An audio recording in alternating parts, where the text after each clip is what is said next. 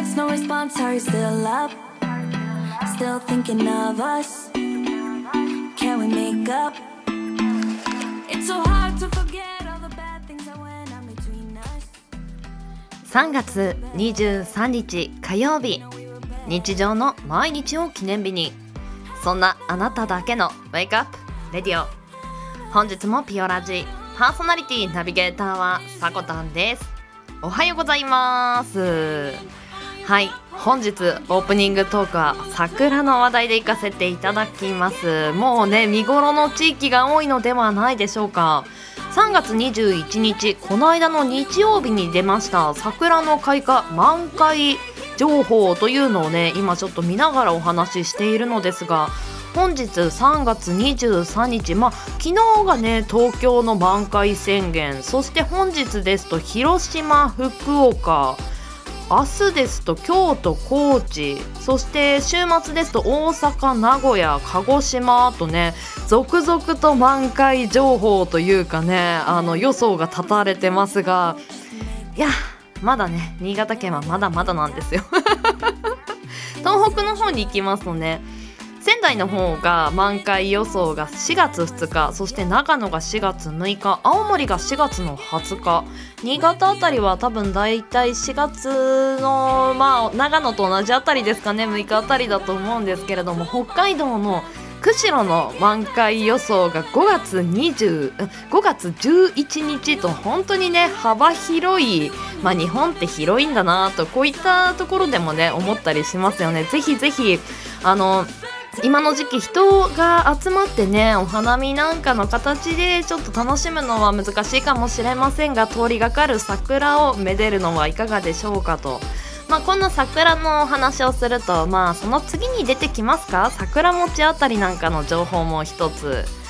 桜餅が誕生したのは江戸時代でお寺の門番をしていたあの男性が掃除が面倒な桜の葉をなんとか処理したいと考えあぐね塩漬けにした桜の葉っぱで餅を包んで発売したのが大好評を得て今もう現在 楽しまれていると味わわれているといった形だそうです。なんかピンチはチャンスってすごいこれに近いんじゃないかななんて。いや本当にこの門番のね掃除をしていた方ありがとうございます。私も桜餅大好きです。では火曜日です。週5回5時半から6時半。の間に赤星インコのピーちゃんとキャストンエア。ーこの放送はラジオアプリスプーンおよびスタンド FM ポッドキャスト YouTube にて配信中提供はピオラジ制作部サコメン有志にてお届けしておりますそれではピオラジ今日も元気にスタートです。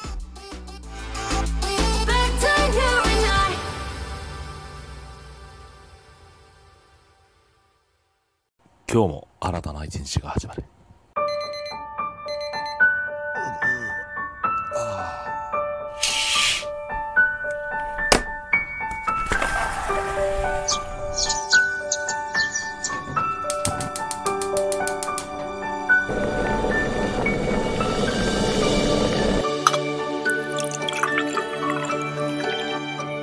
毎朝5時半から6時半の間に赤星インコのピーちゃんと当たり前の毎日をかけがえのない日々にピオラジ。今日は何の日？月曜金曜担当のさこたんです。堂々とね。火曜日担当の地蔵です。2個も食べちゃいます。水曜日各週担当のきらこです。いか投稿されたんです水曜日各週担当ヨッシーです。皆さんよろしくお願いしますね。木曜日学習担当のふみですあと1話だけ見たい。木曜日学習担当のデウです。僕は大好き。ですでは本日のアラカルトは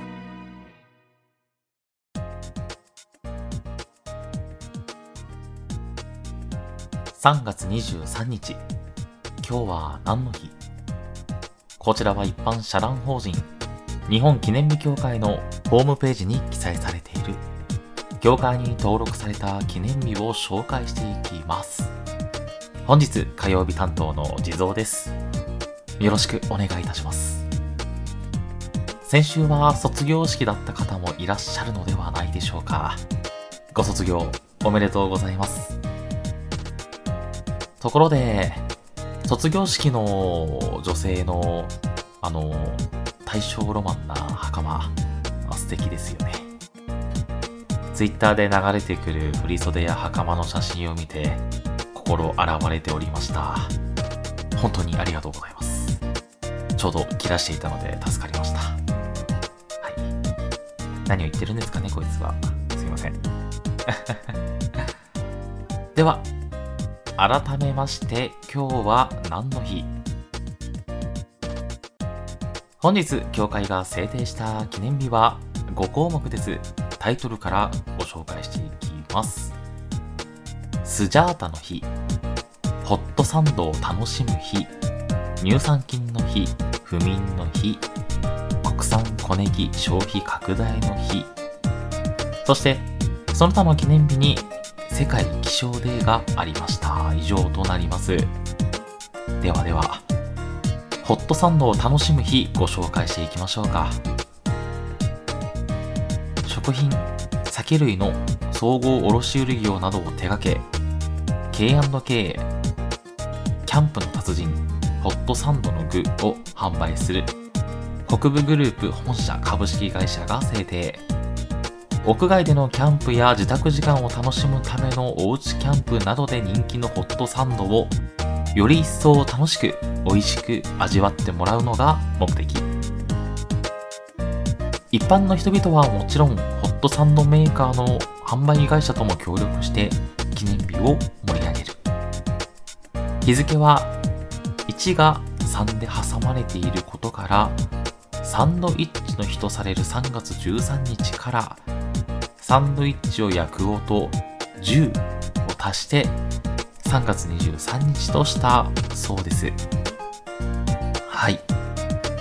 ホットサンド美味しいですよね。いやー、大好き。あの、ホットサンドといえば、私、YouTube でホットサンドメーカーを使った料理の動画をよく見るんですよ。だいたい2分ぐらいの短い時間でまとめられているので、すごい、あの、軽い気持ちで見られるんですけど、私がそれを初めて見た時は、あの、深夜だったんですね。見事に飯トロを食らいまして、気がついたらカップ麺食べてましたね。はい。あの、後悔はしてないです。はい。いや、まためっちゃ美味しそうなんですよ、その動画。いわゆる、おしゃれな感じの料理動画ではなくて、どちらかというと、男の大雑把な料理って感じなんですけど、かの有名な料理漫画、孤独のグルメ風に表するのであれば、こういうのでいいんだよ、こういうのでっていう感じの動画です。わ、わかるかな？伝わる人には伝わるかもしれない。ぜひ興味ある方は見てみてください。多分ホットサンドメーカーって調べたら一発で出てくると思います。はい。ぜひ。では、続けて、国産小ネギ消費拡大の日ご紹介していきましょう。福岡、大分、佐賀、高知、宮城の各県の全国農業協同組合連合会の県本部で作る小ネギ主産権協議会が制定。国産小ネギの販売促進が目的。日付は小ネギ記念日が11月23日なので、その23日を毎月のものとしたものだそうです。ょっと余談なんですけど、継承を略させていただくんですが、全国農業協同組合連合会って早口言葉みたいで、ちょっと私の滑舌だと危うかったですね。はい。危なかったいやー、小ネギ消費拡大。その貢献に一役買っているのがこの地蔵だと言ってもおそらく過言ではないでしょう。いや、小ネギすごい好きなんですよ、私。多分薬味だと一番好きなんじゃないかなって思いますね。うん。ネギが好きなので、基本的に玉ねぎ、ネギ、長ネギ、白ネギ。もう何に入れてもオールオッケーなんですよね。特に納豆とかに入れるといいって聞いたことがあります。なんでかは知らないけどね。でも、美味しいのは間違いなかったので、安心してください。そこは、あの、実証済みです。それから色味もね、良くなるので、いわゆる映える料理を作りたい時とかは結構、あの、散らす感じで使用されてるイメージがあります。今日はお蕎麦でも食べようかな。蕎麦つゆにたっぷりの小ネギを入れて。くー、たまんないですね。では、協会が制定した記念日5項目紹介させていただきました以上となります。CM 明けは目覚ましコーナーになります。ここまでの担当は地蔵でした。明日の今日は何の日の担当は、あのヨッシーさんです。皆様もお楽しみに。ではでは、また会いましょう。バイバイ。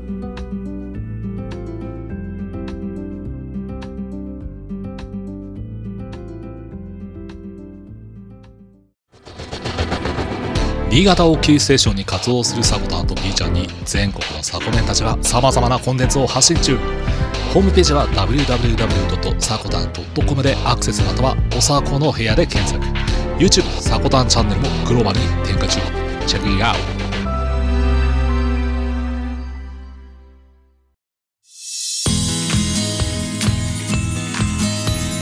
ト。やっほー。DJ のマフラーです。毎朝7時30分からはラジオ配信枠伸ばしオンエア全国の天気予報やお便りフリートークでわちゃわちゃしたり最新のラジオ情報をお届け。あなたの朝に元気を。みんな遊びに来てね。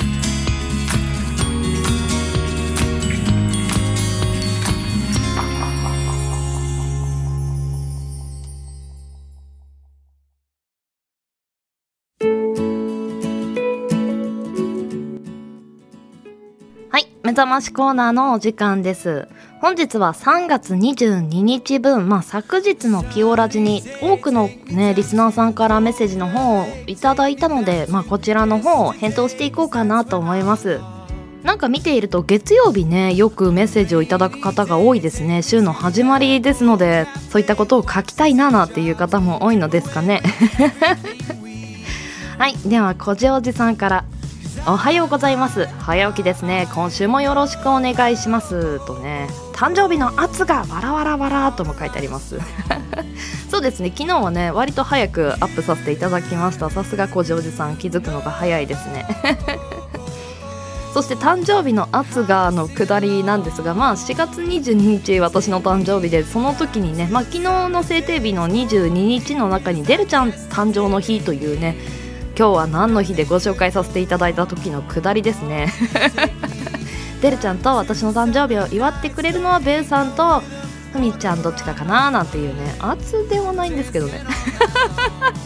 圧に感じたリスナーさんが多くいらっしゃいました。あの桜島しおんさんもねしれっと誕生日アピールと書かれてますしね。まさじまさじさんもデルちゃんとね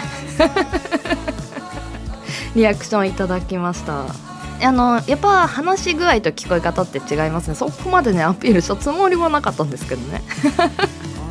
はい。ではその他のコメントを読んでいきましょう。ホナンミーさんからおはようございます。1週間始まっちゃいました。月末近づいて忙しくなる。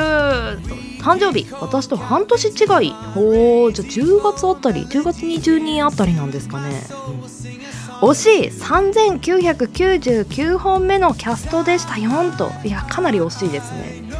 まあこのホナンミーさんという方すごくねキャストを聞いていてであの1000本単位の、まあ、アニバーサリーナンバーというかキリがいい数字のところにねあのギフトの方をお渡ししている方なんですよね。すごい1万本を達成するために聞き続けている方なんですけどぜひぜひ頑張ってください。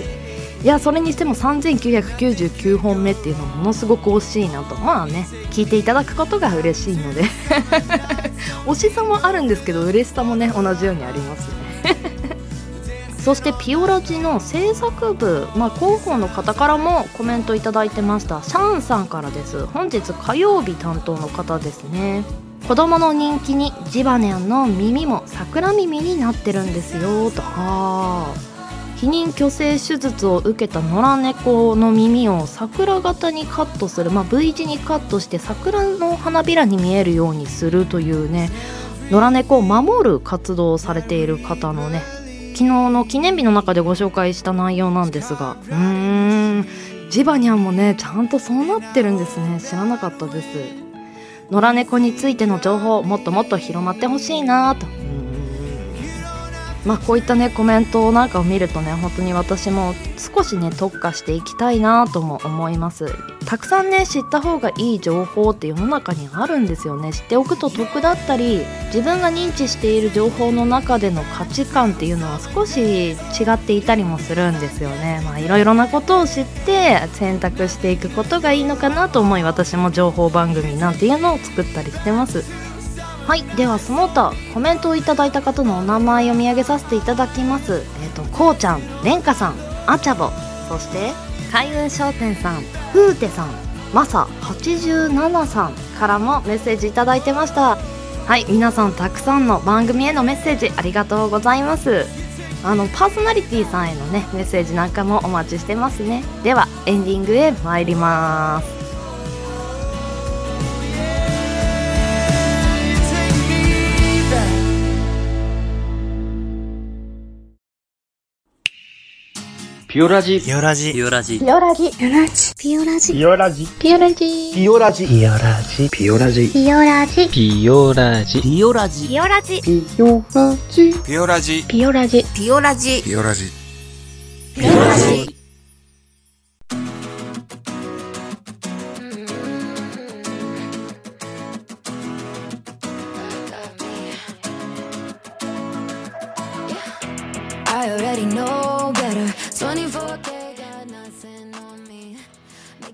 本日もエンディングのお時間となりました。今日 CM 挟ませていただいたのは音声配信アプリスプーンにより発信されているライブラジオ番組。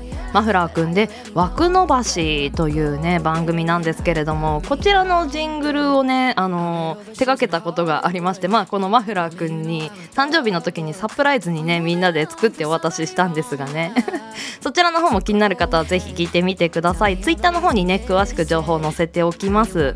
そしてこのタイトルのせいか、まあ、枠伸ばしという番組なんですがまあスプーンの方のねライブは2時間枠と決まっているんですがなぜかバグで2時間以上もね継続されるという のがたびたび起こっているみたいですね。リスナーさんの方はその枠の中に入れると、まあ、こちらの現象が気になる方も遊びに行ってみてください。そして今日は何の日担当していただいたのは地蔵さんでした。お疲れ様でした。和装の女性素敵ですよね。もう最初の下りのところでものすごく共感してしまいました。着に着物とかねあのそういったなんでしょう日本に残るまあ日本ならではの文化なんていうのもね少し見ていくのはいいのかななんて。私も最近ちょっとチェックしてるんですよね。はい。では番組締めさせていただきます。ビオラジは朝の元気と明るさが心に届くラジオを目指して今日は何の日や目覚まし情報を発信する15分から20分程度の音声コンテンツとなってます。あなたのハートいいねコメントぜひお待ちしてます。朝のエンジンブーストにピオラジオここまでのお相手はさこたんでした。次回配信は明日水曜日の朝のピオラジになります。また明日お会いしましょう。それではいってらっしゃい行ってきます。いつも聞きに来てくれてどうもありがとう。今日も君はサコメン。今日も皆さん素敵な一日に。いってらっしゃい。